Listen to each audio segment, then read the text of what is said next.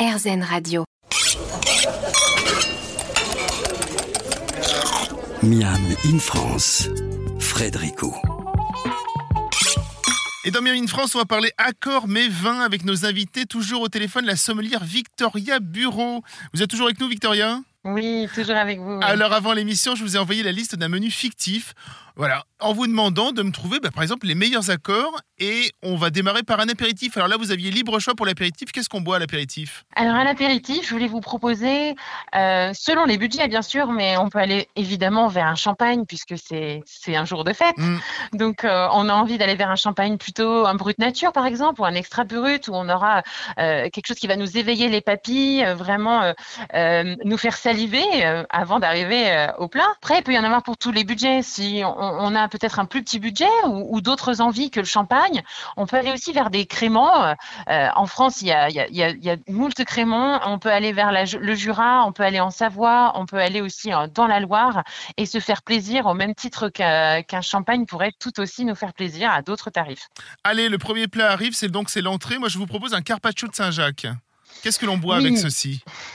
Alors, euh, pour la délicatesse de ce carpaccio de Saint-Jacques, euh, on peut aller euh, vers un muscadet, par exemple, qui sera avec un élevage sur lit. Donc, on est dans la région nantaise aussi, qui est très réputée aussi pour, pour ces vins qui vont très bien aller aussi avec les, les- les fruits de mer.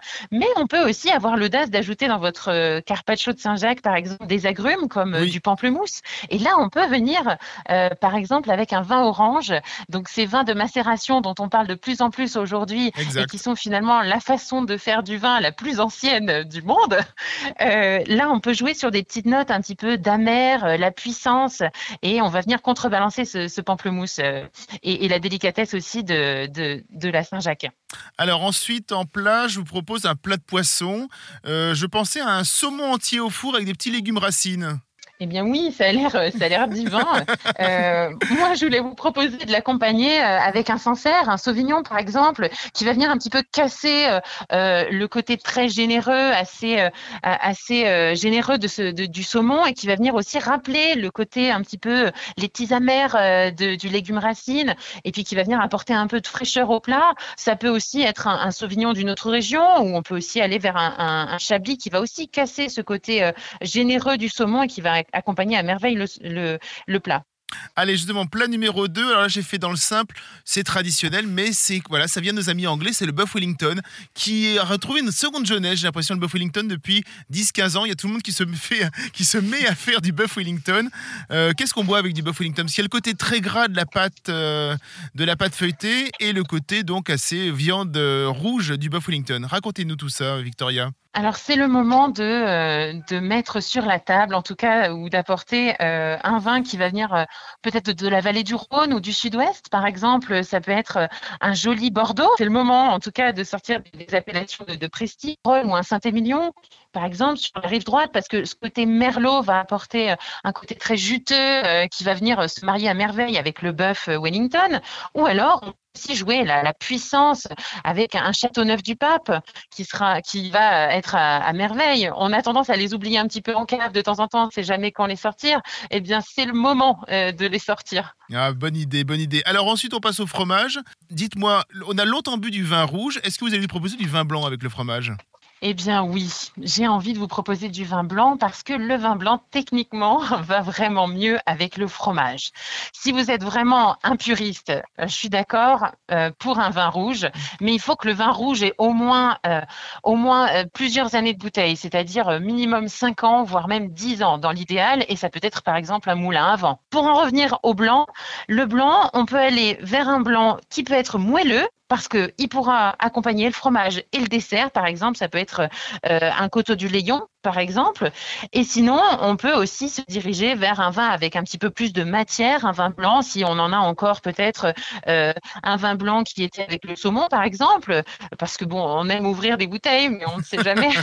Il peut y avoir encore un reste de Sancerre, par exemple, qui ira à merveille avec les fromages de chèvre, par exemple. Et puis pour un dessert, j'avais pensé à une petite tarte aux poires, parce que c'est la saison, et puis c'est agréable de finir par un peu de fruits. Excellente idée. Euh, pour le dessert, donc la tarte aux poires, eh bien, je vous propose de terminer, par exemple, par un muscat du Cap Corse qui nous rappellera peut-être nos vacances de cet été. Mais oui. Euh, un côté euh, très floral, frais, euh, qui va venir équilibrer à merveille cette tarte aux poires et qui va nous, en, nous emmener tout de suite vers, vers l'été qui arrivera par la suite. Vous avez rempli la tâche que je vous ai donnée avec merveille. Merci beaucoup, Victoria. On peut vous retrouver en Haute-Savoie à Armancé.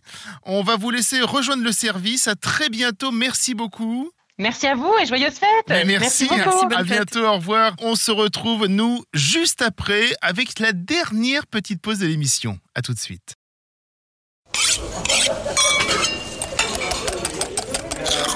Miam in France, Frédérico.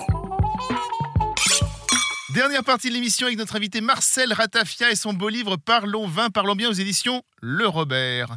Marcel, pourquoi d'après vous le vin a-t-il aussi une place aussi importante dans la culture classique. On l'a un peu évoqué en début d'émission, euh, que ce soit en littérature, en peinture, il y a souvent, allez, on va dire dans les natures mortes, il y a souvent une bouteille de vin. Pourquoi ça a pris autant de place cette boisson Alors Magique, on peut dire. Pour une raison qui n'est pas tellement magique, c'est-à-dire que en des temps troublés où euh, l'eau n'était pas forcément euh, très bonne à boire, le vin tannique. Ah, on buvait juste du vin en fait parce que l'eau n'était pas très bonne non, ce c'est pas la seule raison, hein, c'était aussi pour s'amuser.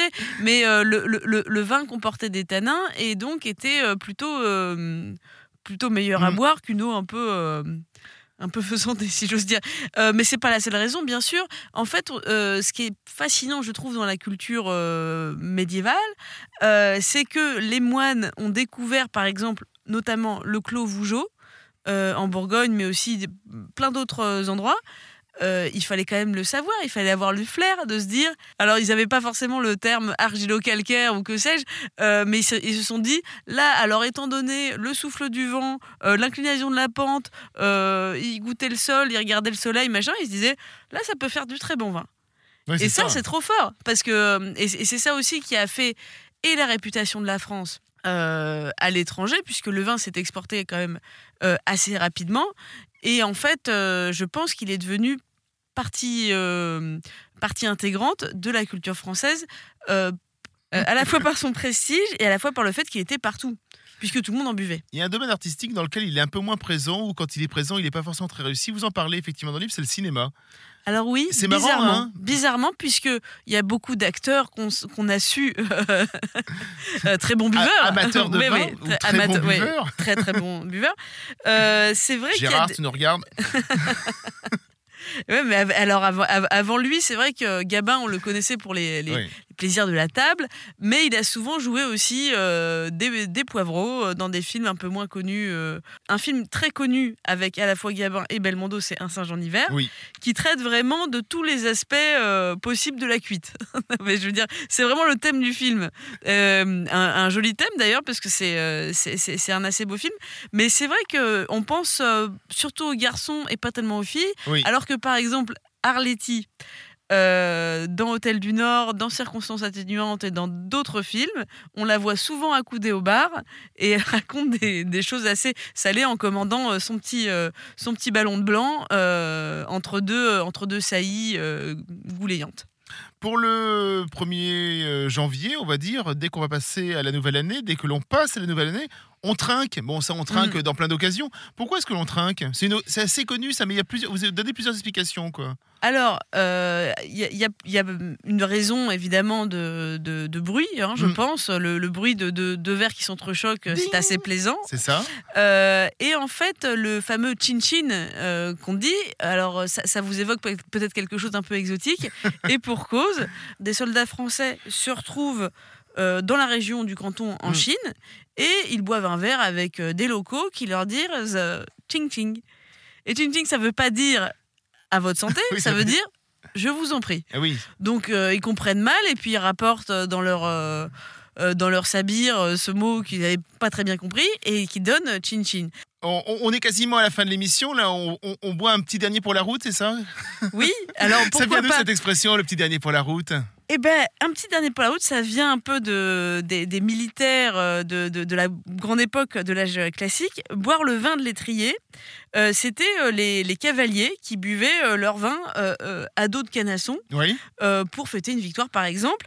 Alors, le coup de l'étrier, ça vient de, d'une vieille histoire. euh, alors, le maréchal de Bassompierre, euh, fort peu connu, en 1625, il va euh, visiter les députés des 13 cantons en Suisse, et avant de les quitter, il refuse le dernier verre qu'on lui tend. Et il se fait ôter une de ses grandes bottes, vous savez, une de ses grandes bottes de voyage, comme, on Ah avait, oui. comme avait le chaboté. À l'époque, il l'aurait fait remplir de vin et la, la- la vider à la, à la santé de ses 13 euh, cantonniers. Ou alors, il l'a fait euh, tourner, il a fait tourner la botte pour, euh, pour que chacun puisse boire une petite lampée. euh, et voilà. Merci beaucoup Marcel Ratafien d'être venu jusqu'à nous. La question que j'ai posée à votre co-autrice Louise Pierga, quel vin, vous, vous ne refusez jamais? Alors, une bonne roteuse, ça se refuse pas, à mon avis. Mais un pinot noir alsacien euh, bien floral et, euh, et malin, bah, c'est quand même euh, toujours un plaisir. Merci beaucoup encore. Quant à nous, nous nous retrouvons la semaine prochaine pour de nouvelles aventures gourmandes. En attendant, régalez-vous avec modération cette fois-ci.